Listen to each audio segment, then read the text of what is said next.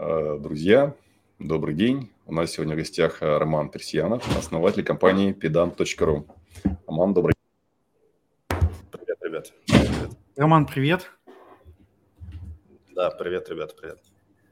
Э, Роман, расскажи в двух словах о своей компании, как ты к ней пришел, ну и, может быть, немножко цифр тех, которые возможно раскрыть. Я основатель крупнейшей сервисной сети а, в стране, pedant.ru. Это франчайзинговая сервисная сеть. Раньше мы не были франчайзинговой, об этом немного могу рассказать. А, мы вторые по размеру в мире. А, есть американская компания, которая нас опережает на 300 точек, потому что у нас на сегодняшний день их 530 открытых точек, а там 800. А, мы большие, крупные, есть во всех городах и активно развиваемся, ремонтируем носимую технику. А, это и смартфоны, и планшеты, и ноутбуки. И с недавнего времени также выкупаем смартфоны, ремонтируем, доводим до идеального состояния. Иногда даже не приходится ремонтировать. Чистим, полируем и продаем. Продаем как в подписку, так и в а, продажу. Ну вот в целом о бизнесе такая картина. Бизнесу уже 10 лет. Роман, а почему именно занялся вот этим бизнесом? Э, вообще э, работать с э, клиентами, сервисная такая история, она самая же сложная. Я уверен, что у тебя там всякие люди прибегают, и недовольные, и довольные, и все. Почему этим бизнесом занялся? Изначально идея педанта была немного другой. То есть на самом деле сервисным бизнесом мы занимаемся 6 лет. А до этого Педант как бренд занимался, это был сайт сравнения компании, оказывающей пакетные услуги. Пакетная услуга, mm-hmm. там постоянно это повторяю, на мой взгляд, ну точнее в нашем представлении, это услуга, когда ты вводишь какие-то параметры и получаешь а, цену. Например, шиномонтаж, ты говоришь, у меня там, не знаю, 21 колеса, нужно переобуть, и шиномонтажка может тебе сказать, сколько это стоит. Либо ты говоришь, у меня iPhone а, там 10, мне надо поменять стекло, сколько это будет стоить. И, по сути, на рынке мы видели проблему 10 лет назад, что когда ты ищешь товар, то тебе, ты заходишь, например, на Яндекс.Маркет и легко сравниваешь товары. А э, поставщиков, которые могут тебе его предоставить, отзывы можешь почитать, условия доставки, цены и так далее. А когда тебе нужна какая-то услуга, ты вынужден э, заходить э, в поисковые машины, искать а, компании, либо заходить на картографические сервисы, искать компании и обзванивать их. И мы видели, что это боль, которая не решена в России, и решили, что мы построим такой ресурс, на котором, когда человек будет нуждаться в услугах, он сможет сравнить все компании, выбрать ему нужную по отзывам, по фотографиям на карте и видеть цены в этих компаниях по вводным параметрам на услугу. Вот, собственно, так мы начали, и одна из первых, ну, точнее, реально первая услуга, с которой мы начали, это ремонт телефонов. Потом мы добавляли ремонт стиральных машин, потом добавляли ремонт бытовой техники. Но в итоге, там, построив эту модель, мы э, все звонки пропускали через себя. У нас была система монетизации, когда на каждом сервисном центре, который указан, указан у нас на сайте, телефонные номера были наши – и, соответственно, когда клиент звонил, то звонки проходили через нас напрямую в сервисные центры. Но так как проходили через нашу телефонию, мы все звонки могли прослушать, и за целевые звонки мы брали деньги с личного кабинета сервисного центра, который у нас на сайте указан. Вот, это была первая такая стадия модели. В итоге мы собрали дату, по, ну, то есть мы очень хорошо делали маркетинг. У меня у самого айтишный бэкграунд и 15 лет маркетинга в опыте. Я сам э, в прошлом там программист, э, айтишник. И э, когда мы настроили систему, в которой маркетинг централизованно приходит к нам на сайт, а потом распределяется по сервисным центрам в качестве звонков напрямую, то мы собрали дату, что людям нравится, какие телефоны ремонтируются, какие услуги популярны, в отзывах, что обозначают люди ценным, а что для них является негативным фактором. Ну и, соответственно, там фотографии, ценообразования мы тоже все видели. Поэтому мы собрали некую дату на, в части рынка ремонта телефонов, собрали ее больше всех в стране и приняли решение, что надо глубже заходить в этот рынок, потому что он большой, он не, на нем нет сильных игроков э, и большое количество э, сервисных центров. Вот, поэтому мы начали поставлять детали сервисным центрам, которых объединяли на нашем сайте, потом начали делать выездной ремонт самостоятельно, приобрели квалификацию э, автоматизации – управления выездными инженерами. Потом открыли свои сервисные центры. Э, буквально там за полгода 60, если укорачивать историю. До этого у нас были сервисные центры пилотные, и потом мы перешли на франшизу. Вот как бы как, как мы пришли в этот бизнес, шажочками, органично, нарабатывая компетенции, и когда мы стали готовыми развиваться по стране, э, мы туда пошли. А, Роман, скажи, вот сейчас э, в государстве у нас такая есть слово цифровизация. Все очень любят цифровизация, э, цифры, бигдата. А что у тебя, вот у тебя бизнес большой, видно, что много э, данных, много людей, много франшиз. Как ты это все автоматизируешь? Что, как у тебя это внутри устроено? Сейчас а, расскажу. Я забыл ответить на маленький вопрос. Проблемная ли часть, что это сервис? Э, вопрос, потому что важно, его игнорировать нельзя. Действительно, заниматься сервисом – это э, большая задача и большая ответственность. То есть одно дело перепродать товар, и, по сути, твоя задача только качественно его, ну, там, условно, продать его в правильной упаковке, отдать его вовремя. Э, услуга, конечно, это гораздо, гораздо объемнее по вниманию должно быть, чтобы людям нравилось. Поэтому мы маньяки автоматизации как раз, которая позволяет нам каждый чих контролировать и от этого, естественно, мы способны управлять масштабной сетью.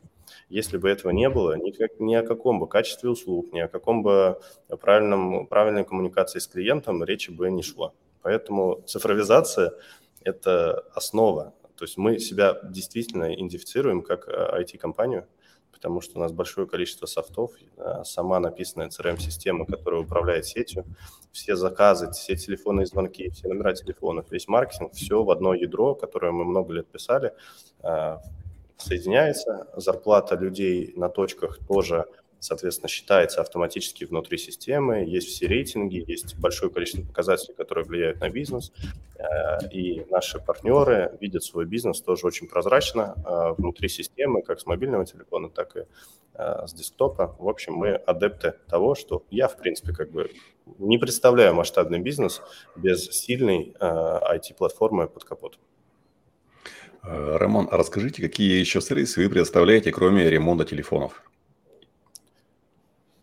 Ну, сейчас мы не только ремонт телефонов делаем, мы и планшеты, и ноутбуки, и на самом деле и наушники, и колонки, и порой даже самокаты. Но это не является нашей основой, но а, носи... вот мы так формулируем, что мы про ремонт носимой техники. Носимая техника – это то, что ты можешь принести в сервисный центр. Это, а, это про технику, но не бытовую. То есть микроволновку тоже можно к нам ну, принести, по идее, но это э, у нас формат не позволяет, у нас достаточно много там небольших островков, либо а, субаренда, либо аренда, либо павильон, где там может быть, у нас минимальный формат 6 квадратов. В среднем формат подразумевает порядка там 12 квадратов, скорее всего, средний формат. И если нам будут приносить там э, большие телевизоры, либо большие микроволновые печи, это, другая часть бизнеса, в которой мы не идем. Поэтому первое – ремонт носимой техники цифровой. И второе – это вот этот огромный рынок, в который мы очень активно шагаем, а, шагаем с федеральными партнерами, а, и не только мы туда шагаем, это рынок а, выкупа и перепродажи также носимой техники, но с гарантией все как положено. Ну, то есть, там, если прям коротко, то сейчас в России можно продать или купить технику, по сути, только по объявлению, если она вторичная.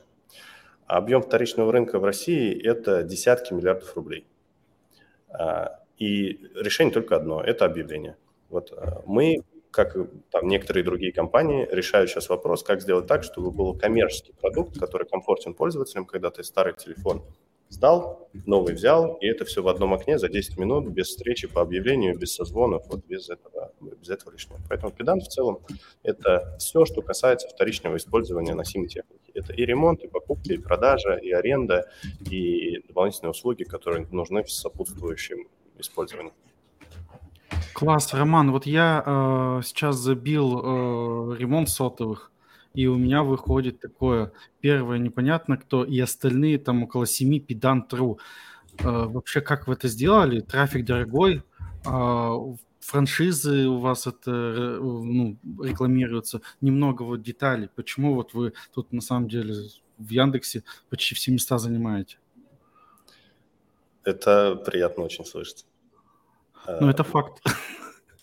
Да, это, ну, вся, э, ну, вся сила педанта понятна в команде, То есть без команды бы ничего не произошло, ибо команда в управляющей компании очень большая. Но у нас есть внутри управляющей компании самые сильные стороны – это IT и маркетинг.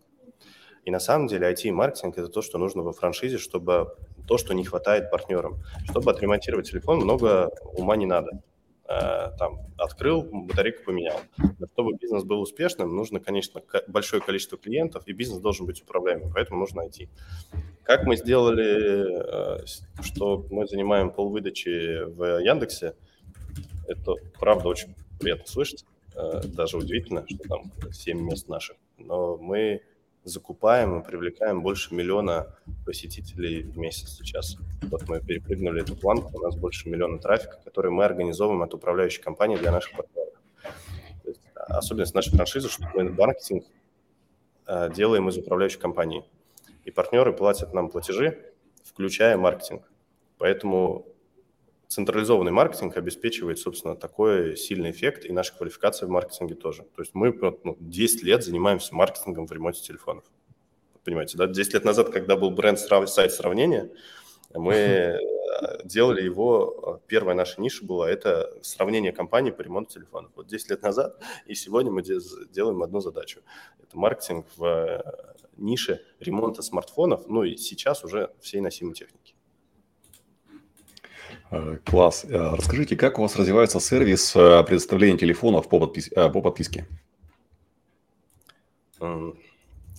Это услуга, которая, на мой взгляд, еще не очень адаптирована в России, и немногие этого понимают. Вот буквально до вас я разговаривал с человеком, который, ну, в смысле, до подкаста, час назад, я разговаривал с человеком, который живет в Германии, и он говорит, а, ну, как раз спрашивал меня, какие там новости, как, как дела. Я говорю, вот а, мы сейчас подписку активно драйвим. Он говорит, блин, в Германии вообще. Я, говорю, вчера встречался с соседом, правда. И он мне хвастался, что он машину взял в подписку. Для нашего а, российского менталитета это пока недоступно. Да? То есть уже на самом деле есть на рынке продукты эти, но мы по-прежнему думаем, что техника или автомобилем надо, ну, надо покупать и надо быть собственником. А, но на самом деле, а, на примере автомобиля, мы сейчас вернемся к нам, но на примере автомобиля, на самом деле ведь важно считать стоимость владения автомобилем.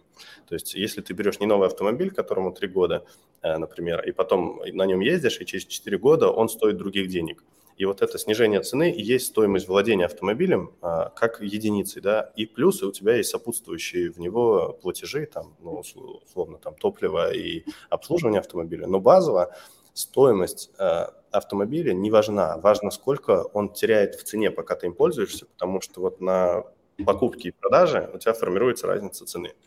И финансовая грамотность в России, ну, как бы не особо, э, не, не особо развивается, ну, на мой взгляд. Можно, можно как бы гораздо быстрее шагами идти с точки зрения финансовой грамотности. Когда ты начинаешь считать стоимость владения, то ты очень много начинаешь себе задавать вопросов о том, а нужен ли мне кредит, а нужно ли мне покупать. Потому что кредит, ты берешь этот, эту машину в кредит, например, а, и ты на всю сумму стоимости автомобиля платишь проценты в первый год. И на самом деле там в стоимости кредита ты даже там от машины заплатил э, совсем чуть-чуть, а процентов заплатил на все тело кредита, который ты взял под весь автомобиль. И э, задается вопросом, ты, получается, банку отдал эту стоимость, твоя машина, пока ты ей владел, подешевела, а из-за нее ты заплатил чуть-чуть. И когда ну, входят вот в эту кредитную кабалу, это совсем неприятное событие для человека. Вот. И, собственно, что такое продукт подписки? Это когда ты конкретно знаешь, сколько тебе будет стоить владение техникой или там автомобилем в будущем в течение X периода, когда это тебе необходимо и ты знаешь, что ты не будешь играть на, стоим... на разнице стоимости. Ты знаешь, что техника, как правило, или автомобиль, который ты берешь в подписку, оно принадлежит компании, поэтому это застрахованная история. То есть ты, в принципе, не, не сильно переживаешь. То есть ты пользуешься, ты знаешь, сколько стоит использование, ты соотносишь это со своими доходами, которые у тебя сейчас есть с точки зрения твоего вознаграждения, зарплат, компенсаций э, там, или бизнеса, и ты очень хорошо э, ну, э, управляешь финансами своей жизни. Поэтому что такое подписка? Подписка – это услуга, которая на самом деле выгоднее, чем кредит и рассрочка, но только для осознанных пользователей, кто действительно это считает. И что у нас сейчас есть, это возможность на Market взять себе устройство в подписку, iPhone, например, 12, с платежом 2700 рублей, по-моему. 2700 рублей в месяц платишь, пользуешься iPhone 12, и ты имеешь право в течение использования его выкупить в любой момент, то есть сказать, нет, все-таки хочу, чтобы он остался у меня, хочу его там, ну, вот так. Ты можешь его выкупить, а можешь через год, э, ну, ты выбираешь подписку, есть на полгода, есть на год, есть на два года, э, но основная это на год, и ты через год приходишь, 12 отдаешь, 13 забираешь, продолжаешь пользоваться и продолжаешь платить сопоставимую сумму, потому что модель стала на год э, старше. Я искренне считаю, что это просто огонь модель. Мы наконец-то ее в России начали строить. Есть классный э, проект grover.com в mm-hmm. Германии. Капитализация компании больше миллиарда долларов. Они очень быстро растущие, крутые, крупные ребята, которые занимаются как раз управлением техники в подписку, э, ну, как бы условно в аренду. Вот, поэтому мы это дело сейчас э, активно драйвим, очень хорошо верим получили 6 тысяч заявок в прошлом месяце на технику в подписку. Увидели, что это людям на самом деле очень проваливается. Э, и видим, какой вес высокий по продукту. Так что туда бежим. Класс, Роман, вот ты затронул тему очень хорошую о, о грамотности вообще финансовой людей, населения. Вот у тебя есть франшиза как э, у тебя, вот скажи, как устроено обучение, вхождение в франшизу? Потому что на самом деле грамотность и обучаемость э, твоих партнеров – это, наверное, мне кажется, самое основное в успехе бизнеса. Абсолютно согласен. Поэтому э, э, на нас ругаются. Э, у нас в продукте франчайзинга обязанность любого партнера приехать в Москву к нам на обучение и жить две недели в Москве в гостинице «Космос», ребята живут, кто приезжает, и учатся там же, у нас там класс обучения. И вот э, нам франчайзи говорят потенциально из регионов, да зачем это нужно, давайте отправляйте мне обучение, я дистанционно обучусь, все будет у меня хорошо.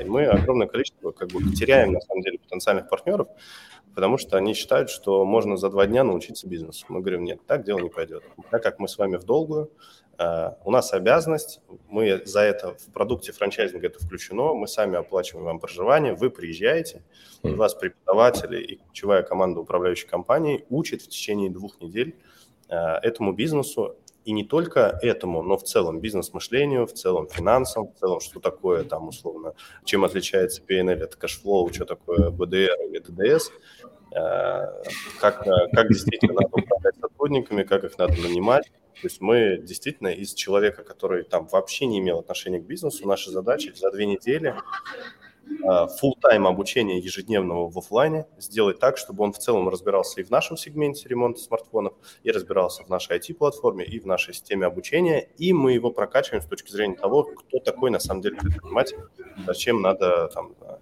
а, что надо трекать и следить, и где ставить акценты для того, чтобы ну, успех был там, гарантирован.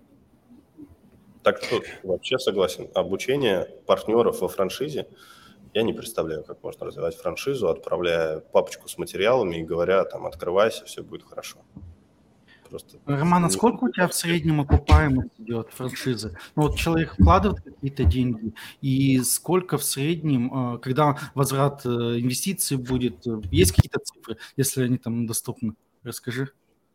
Это точно до года, ну, если выше года, это, ну, это, это как бы негативный, негативный сценарий, которого мы там не допускаем. У нас сейчас из 500 точек э, два закрытия за полгода. Вот на месяц назад было всего два закрытия. Э, есть переезды по точкам. Сейчас я чуть это в сторону отошел. В общем, как бы для того, чтобы точка была успешной, надо, по сути, не, не ошибиться с локацией, не ошибиться с сотрудниками. И если ошибся, ты должен их нанять э, других сотрудников и э, делать услуги все, которые заявлены в прайс-листе, и делать их качественно. Вот мы об этом постоянно как бы говорим как основной генеральный э, основной генеральной линии. Поэтому те партнеры, которые э, делают это хорошо, они окупаются там в периоде 6-9 месяцев. Если те, кто делает это некачественно, то окупаются там год, а может быть и более, что для нас негативный сценарий. Есть партнеры, которые открываются и в первый месяц, вложив там в сервисный центр там 800 рублей, 800 тысяч рублей, включая там паушальный взнос, включая все платежи, там арен, арендные платежи. Вот есть партнеры, кто так открылся и может на второй месяц зарабатывать 150 тысяч или 200, у него окупаемость вообще там до, года, до, до полугода будет. Вот. Среднее открытие у нас стоит сейчас в регионах, в Москве мы остановили продажи, мы прода, ну, привлекли всех нужных нам партнеров. А, если мы поймем, что нужно побольше, мы попозже откроем. И сейчас у нас акцент на регионы. А, в регионах у нас из 500 точек их 400, и мы еще можем открыть в регионах порядка 300 точек. В регионах вложение стоит от миллиона до миллиона двухста, и целевая прибыль партнера – это от 100 тысяч. Вот можно легко посчитать окупаемость. Кто зарабатывает 200-300, окупится быстрее, кто зарабатывает соточку, ну, будет окупаться примерно годок. А, Роман, я правильно понимаю, что точка одна у вас приносит 200-300? Э, Если точек, предположим, у франчайзи будет э, больше, там 2-3-5, то, соответственно, и прибыль тоже будет больше. Одна точка в регионах, наше продуктовое обещание, что должна приносить от 100 тысяч прибыли при вложении в миллион. От 100. Есть вот если взять рейтинг 500 партнеров, то первые 200, наверное, уже партнеров зарабатывают по рейтингу там 250 плюс. То есть большая масса, кто зарабатывает больше, чем 100, существенно больше. Но наше продуктовое обещание 100 плюс. Почему? Потому что те, кто зарабатывает 200-300 с одной точки, на самом деле большая заслуга партнера и его команды. То есть если партнер умеет качественно, хорошо управлять, то будет там 200-300 по одной точке. А если партнер управляет средне, средне, то наша задача вывести его на 100 плюс. Если 100 минус, ну, то есть если он зарабатывает там 50, 70 тысяч, там 30 тысяч, это, это как бы это очень ненормально, поэтому там 200 человек в управляющей компании, которые каждый день приходят на работу, решают одну задачу. Как сделать так, чтобы их выручка была больше. А, и если у нас есть партнеры, кто зарабатывает меньше 100, то наша задача сделать все для того, чтобы вырулить его на правильную прибыль. А это значит, мы либо переезжаем, если мы ошиблись с локацией, вероятность этого события 3%.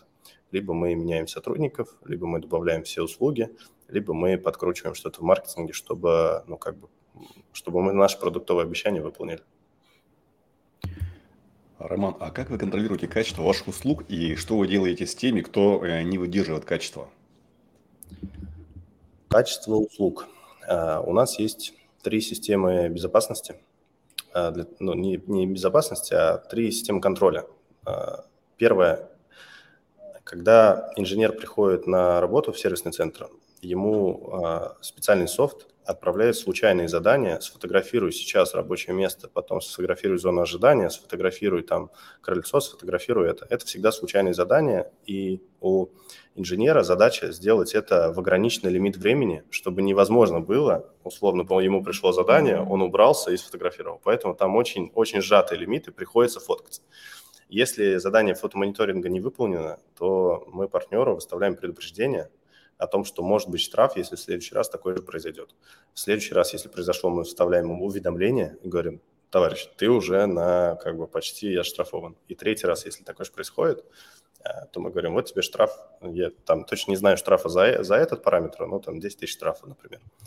А, за непрохождение теста фотомониторинга. Таким образом, мы а, смотрим за экстерьером и интерьером точек, потому что это тоже влияет на качество услуг. Если ты придешь в сервисный центр, где полный бардак, грязно, а, крыльцо не почищено, инженер не в брендовой футболке, а ты не понимаешь, кто здесь клиент, кто инженер, ну, это проблема. Поэтому это тоже качество. То есть сервисная услуга, она должна ну, быть комплексно качественной. Поэтому это мы вот так проверяем. Второе. Конечно же, мы мерим удовольствие клиента от полученной услуги, а точнее рекомендовал ли бы он нас своим друзьям, знакомым, а, ну то есть NPS э, скор мы мерим. Вот. А, мы им очень гордимся. Вчера у нас тоже была планерка, у нас он там 8,5 сейчас. Это очень высокий NPS, это не средняя оценка. Средняя оценка клиентов там 9,8, по-моему, а NPS mm-hmm. 8,5. Как мы это достигаем? А, и как мы это меряем? Каждому клиенту, кто обратился в педант, приходит либо смс, либо звонок каскадным способом для того, чтобы он ответил, а, понравилось, ли ему качество услуг. Ну, то есть там а, вопрос, э, оцените качество услуг по 10-бальной шкале, а, оцените, рекомендовали ли бы вы нас своим друзьям и знакомым. И еще подарочки даем, если клиент все-таки потратил на нас время и действительно дал, э, дал о нас отзыв. Причем подарочки независимо от того, дал он отзыв хороший или дал он отзыв плохой. Мы, в принципе, говорим, пожалуйста, уделите внимание этой форме и получите от нас подарочки, промокоды наших партнеров на э, разные, разные виды товаров и услуг и будьте довольны. Поэтому мы всегда трекаем качество оказания услуг в сервисных центрах в управляющей компании. Это все зашивается в автоматизированную систему. Оно показывает, по кому из инженеров у нас качество западает, по какой точке качество западает, по какому региону качество западает. То есть мы это все там максимально хорошо видим. Ну и, конечно, если клиенту что-то не понравилось, то он обязательно об этом скажет и не утаит. Поэтому возможность благодаря нашему опросу клиенту дать обратную связь о качестве наших услуг есть. И третье, от того, что мы очень автоматизированы, мы видим а, по каждой точке, по каждому инженеру, мы видим и процент продаж, и процент а, и скорость ремонта, и а, конверсию из звонка в приходящего клиента. То есть от того, что у нас там в компании 200, там почти 300 метрик, там 280 метрик, которые отслеживают эффективность работы каждого звена внутри производственной цепочки. Поэтому, когда все оцифровано, очень легко смотреть, где заваливается показатель, и его э, улучшая, мы как бы можем делать услуги качественно. Мы, мы тотальный контролер. Мы, как управляющая компания, понимаем, что если мы э, не будем качественно контролировать наших партнеров, давать им прозрачности в части качества – Э, то э, это сыграет с нами злую шутку в будущем. Поэтому мы здесь ну, как бы очень внимательно следим. И когда что-то идет не так, отвечая на вопрос, мы штрафуем, либо можем лишить партнера франшизы. Но обычно мы говорим, слушай, у нас с тобой дела идут не очень. Смотри, вот все сервисы в рейтинге видишь, видишь у них и видишь у тебя. Ты видишь, что у тебя красная зона по всем параметрам ни нам, ни тебе не хорошо от этого. Поэтому если такое возникает, мы говорим, давай ты свою точку продашь хорошему партнеру, он придет, наладит дела, ты уйдешь с вложениями, которые потратил сюда, мы как управляющая компания не потеряем точку. Вот это называется у нас ротация, и мы активно как бы стараемся, если мы видим проблему, мы говорим, слушай, у тебя два варианта, либо ты налаживаешь дела, либо мы идем на ротацию, потому что это так дело не пойдет. Одна, одна некачественная точка в городе может как бы разнести молву, что бренд Педант плохо ремонтирует. Поэтому мы такие внимательно, чтобы все там было нормально. Роман, вот ты сказал, что у тебя много метрик, вы следите за многими показателями. Ну, следить это одна история, но надо, чтобы их кто-то обрабатывал. Вот как ты собирал команду, которая у тебя научилась? Ну, я так понимаю, что вы на одном дыхании живете, и вы слышите себя очень э, друг друга очень хорошо. Это же надо обработать, это надо заметить, это надо внедрить. Как ты собирал команду? А, имеешь в виду в команду управляющей компании? Да, конечно. Конечно. А, бережно, внимательно а, и долго. Вот. Но на самом деле большинство людей ключевых в компании работают от 7 лет а, внутри управляющей компании. То есть мы развиваем вместе большую историю – кайфуем, потому что каждый год у нас что-то новенькое, то мы ноутбуки подсоединяем, до этого то андроиды присоединяем, то мы идем, выкупаем смартфоны, то мы в подписочку идем. Поэтому мы друг друга бережем, обучаем, наставляем, ну и как бы двигаемся дальше. Понятно, что на текущий момент времени многие присоединяются, очень сильные ребята к нам тоже уже не из старой гвардии, а новые профессионалы на рынке, когда нам нужно ну, какой-то сегмент, мы видим необходимый к дополнению компании, то ну, как бы активно нанимаем. У меня есть тут простые законы, да, что там, человек, которого мы нанимаем первый, он должен быть профессионалом в том, что нам нужно, и он это 10 раз уже делал в разных компаниях и делал это очень успешно и может подтвердить. И он делал это своими мозгами и руками, а не просто с лейблом заслуги, да, об этом.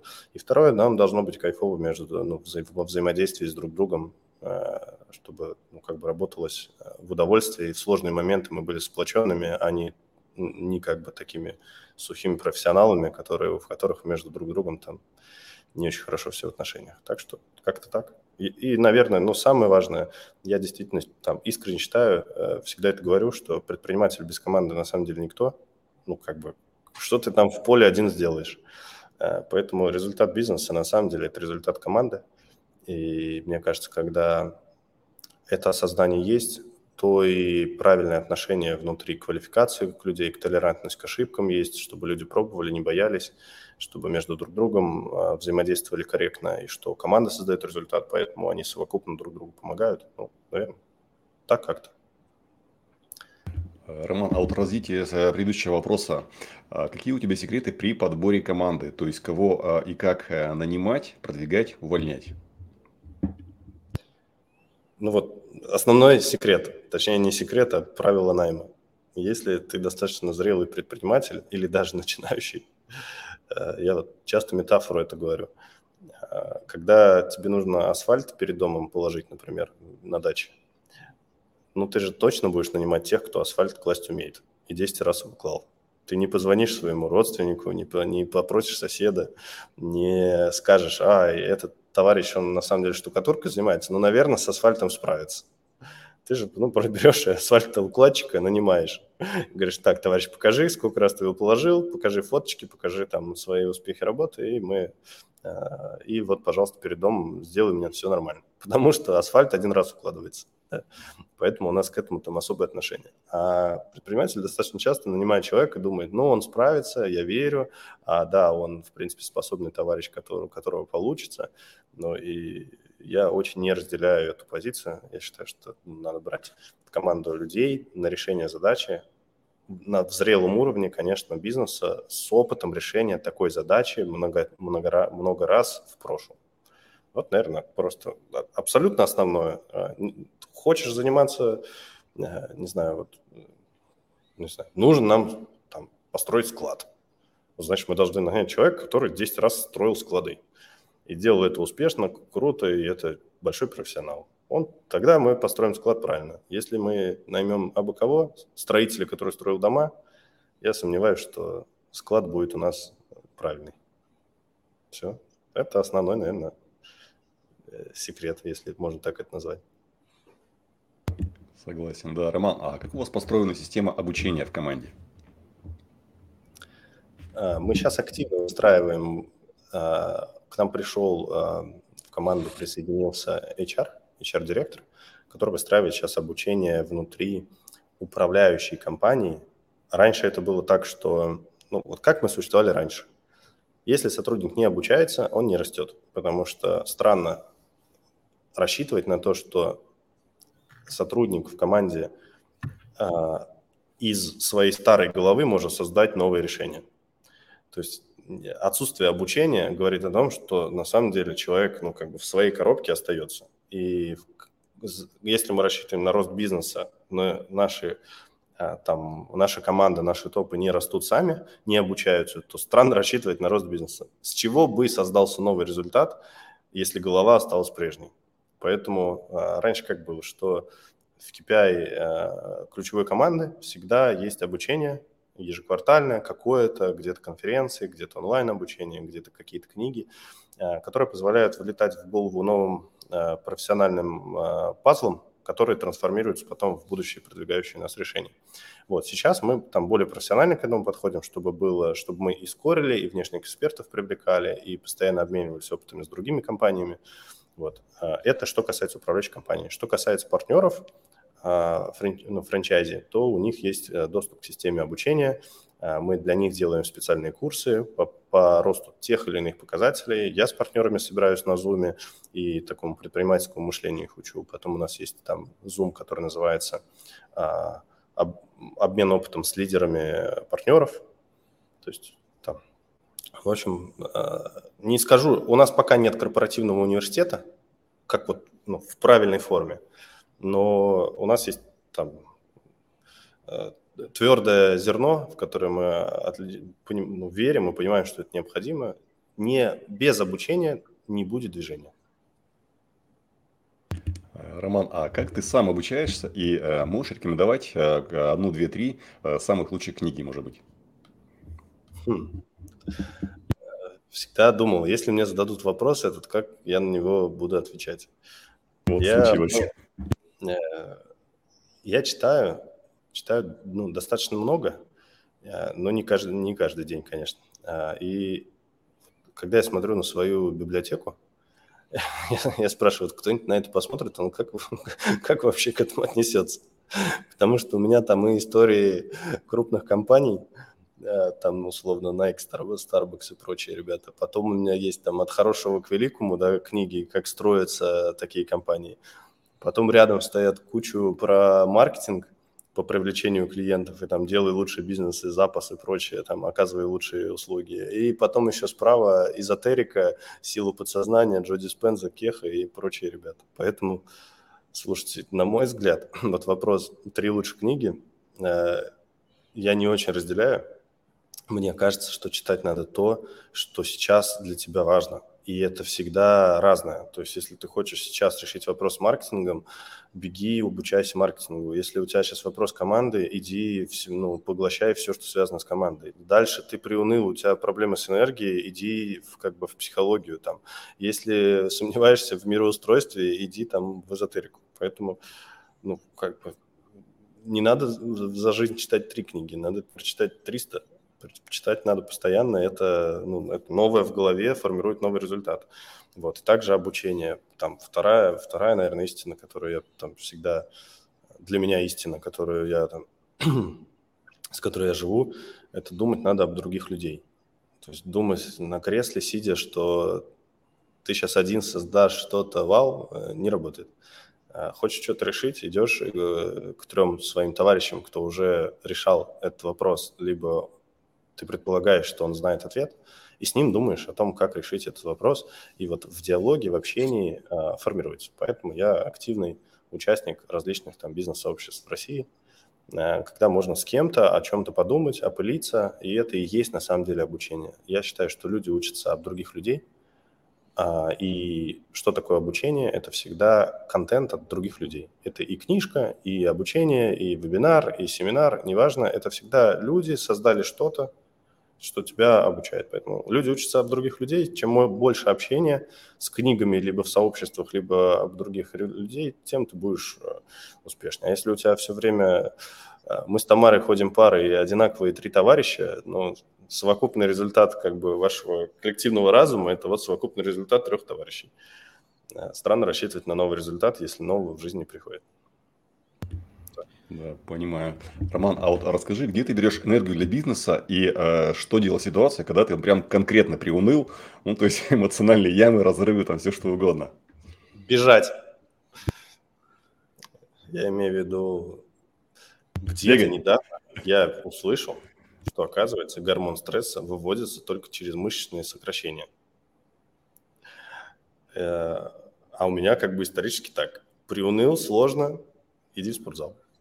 Или просто возьми руки в ноги, ноги в руки и просто там 3-5 километров пробегись, продышись, а, пусть про тебе побежит кровь, энергия, попей водички, хорошо выспись, и в принципе как бы базово с энергией все станет в порядке на уровне нашей биохимии. А, я все время людям говорю, что там ну, есть ключевые параметры, которые надо отслеживать на уровне энергии. Это там, условно, витамин D, тестостерон и, в принципе, там, чекапы – это ну, обязательство, потому что мы биороботы, которые должны э, себя отслеживать на уровне физическом. То есть ты вряд ли ты можешь рассчитывать на то, что у тебя будет прекрасное настроение и много энергии, когда у тебя витамин D ниже плинтуса. А решить этот вопрос можно за неделю, попив витаминчик D. Вот, поэтому первое – чекапы, второе э, – спорт, третье общение с людьми. Потому что если ты приуныл, э, кажется, решать это на диване э, бессмысленно. Надо идти и говорить, люди, что-то я приуныл, э, давайте мы как-то куда-то сходим, что-то поделаем и повеселимся. А если ты видно в тупике, то есть часто же падение энергии – это когда ты не знаешь, какой следующий шаг делать, и вот ты как бы лбом об стену. Опять же, идешь к людям и говоришь, уважаемые ребята, я что-то здесь лбом об стену, покажите дверь и в общении найдется дверь, и энергия сразу восстановится. Роман, а расскажи о своем э, распорядке рабочего дня. А, то есть, как ты в него устраиваешь э, спорт, э, сообщество и много других разных интересных и захватывающих вещей? Вот тайм-менеджменту я, наверное, не могу учить, потому что я живу с позиции, как бы меня как хомячка не разорвало. Потому что, потому что мой календарь, ну, это, это очень часто мой начинается там, условно, в 9 утра, заканчивается в час ночи. Поэтому вот с вопросами тайм-менеджмента, наверное, не ко мне. Я как-то люблю работать, наверное. А, поэтому встраиваю спорт, если он куда-то встроился, и я рад этому, лучше его заранее в календарь поставить, чтобы это, этот слот ничем не был занят. А, вот, так что я, я хаотично живу в части бизнеса, занимаюсь, ну, короче, нагрузка э, такая, что с тайм-менеджментом что-то вот в текущий момент нельзя похвастаться. Э, Роман, э, вот ты начал говорить про МПС и про удовлетворенность ваших клиентов. А скажи, пожалуйста, все равно твой бизнес зависит от людей. То есть ты рассказал классно, какая у тебя команда, что у тебя внутри, а кто у тебя твой клиент? А почему он идет не, не тебе, а не конкуренту. Потому что, ну, видно же, что явно у кого-то были возможности вас обогнать. И, может быть, такие возможности будут. Вот в чем ты видишь секрет, что люди идут именно к тебе э, в твои э, салоны? Услуги надо делать хорошо. А, мы когда каздевили людей, когда человек выбирает, куда ему обратиться по ремонту, а, когда случилась поломка, на самом деле у него равновесные три сегмента. Это А – цена, Б – доверие к бренду, В – а, а, Б, В, да, В – это а, близость и удобство расположения. Поэтому нельзя сказать, что делая только услуги недорого, а, это при, вот к тебе всех клиентов приведет. То есть там процент, там 30 процентов с чем-то вот цена, 30 процентов с чем-то это, 30, то есть они равно, равновесные. Поэтому человек всегда выбирает по сочетанию трех параметров. Доверие, а доверие это что? Это отзывы, безусловно, это бренд, это вот э, ну, позиционирование, это то, как с тобой пообщалась компания, когда ты к ней обратился, ты позвонил или написал в соцсети это, ну, это вот этот элемент доверия к бренду, доверия, в принципе, что, наверное, меня там не обманут, и со мной там услугу окажут хорошо. Потом следующее – это близость. Ну, так как мы э, располагаемся, одна точка на 90 тысяч населения, там представлено сейчас в 140 с лишним городов, еще 60 мы города, которые, в которых мы ищем партнеров – то ну, мы как бы обеспечиваем большую близость к клиенту. То есть в Москве мы там на каждой второй станции метро мы уже практически на каждой станции, второй станции метро мы представлены. Вот, в Петербурге тоже со временем, там у нас сейчас 39, по-моему, точек, мы еще там, да, открываем, тоже будем в, та, в такой плотности представлены. Поэтому с точки зрения близости к пользователю, мы молодцы, потому что у нас франчайзинговая модель, и она у нас успешно масштабируется, и мы знаем, до каких параметров она будет масштабироваться с точки зрения доверия к бренду. Ну, мы на текущий момент самый крупный большой бренд в стране, и к нам равных и даже близких вообще, вообще нет. Ближайшая сетка там 20-30 точек, у нас там 500 с лишним. И в части ценообразования – а, мы тоже молодцы, мы не являемся дорогими, мы работаем в среднем сегменте рынка, мы не гонимся за тем, чтобы сделать услугу максимально недорогой для клиента, потому что качество услуги тоже крайне важно. Вот, наверное, так, секрет какого-то, то, что там все бегут к нам, потому что мы самые недорогие, нет, мы делаем комплексно все на достаточном уровне качества, чтобы комплексно клиент нас выбирал. Да и у нас на самом деле нет необходимости, чтобы нас выбирал каждый клиент наша бизнес-модель построена на том, чтобы мы забрали 20% рынка, в котором мы участвуем. Поэтому если мы в городе на 90 тысяч населения, ну, например, город-миллионник, а, объем рынка очень легко измерить. Точнее, измерять его сложно, но потом можно выработать а, легкую а, формулу. Объем рынка – это население города умножить на 30 рублей. Это ежемесячный объем рынка ремонтов смартфонов. Вот, поэтому если это город на миллион населения, значит, там на 30 миллионов в месяц все сервисные центры делают ремонты. У нас там одна точка на 90 тысяч населения должно быть 10-11 точек. Соответственно, выручка наша совокупная у 10-11 точек должна быть там 6 миллионов рублей.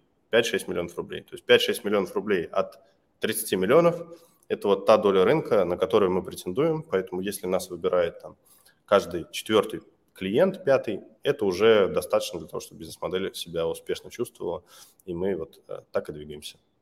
Если у нас есть риск э, в бизнесе, что там, если основатель франшизы или команда управляющей компании э, рискнет и пойдет в завоевание большей доли рынка, можно словить неправильный эффект каннибализации выручки среди партнеров и недостаточной выручки на точке, и все как карточный домик посыпется.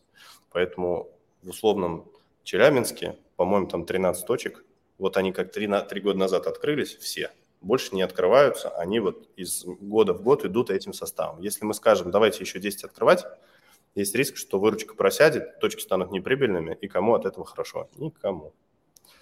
Вот поэтому мы здесь, э, ну, на мой взгляд, очень так э, взвешенно подходим к масштабированию, к доле рынка и к тому, что нет задачи идеализировать, есть задача забрать свою, свою долю рынка и быть, до, ну, доста- быть так упакованными, так предоставлять услуги, чтобы нас нужное количество людей выбирало. Класс. Роман, а вот ты упомянул, что у вас очень классно оцифрованные вот э, клиенты, маркетинг и так далее. А есть ли какая-то цифровка э, с точки зрения команды? Ну, я вот слыхал, что тут кто-то меряет счастье, например, команды и так далее. Вот что ты делаешь в этом направлении? Мы тоже мерим. А, мы мерим, например, у нас есть NPS корпоративов. Э, мы говорим, что да, те, кто организовывает корпоратив, их задача ежегодно повышать NPS корпоративов. Э, у нас есть э, измерение, ну, недавно вот э, появилось это измерение вот этого показателя, показателя счастья сотрудников, но мы только не один меряем показатель, а многие, ну, там, там их порядка 10, собираем обратную связь от коллектива о том, там, комфортно ли с своим руководителем, а что касается комфорта в офисе, а что касается там, комфортных взаимоотношений в коллективе и прочее. И что формирует общий показатель да, счастья, так скажем, и вовлеченности. Вот. А, ну, наверное, все. Ну и, конечно, комфортно в том, что мы про математику, и от этого у нас нет внутри управляющей компании позиции, что ты молодец или не молодец, потому что я так думаю. У нас есть позиция простая. Вот есть показатель, ты его либо делаешь, и ты молодец, либо не делаешь, и надо понять, как сделать так, чтобы он рос.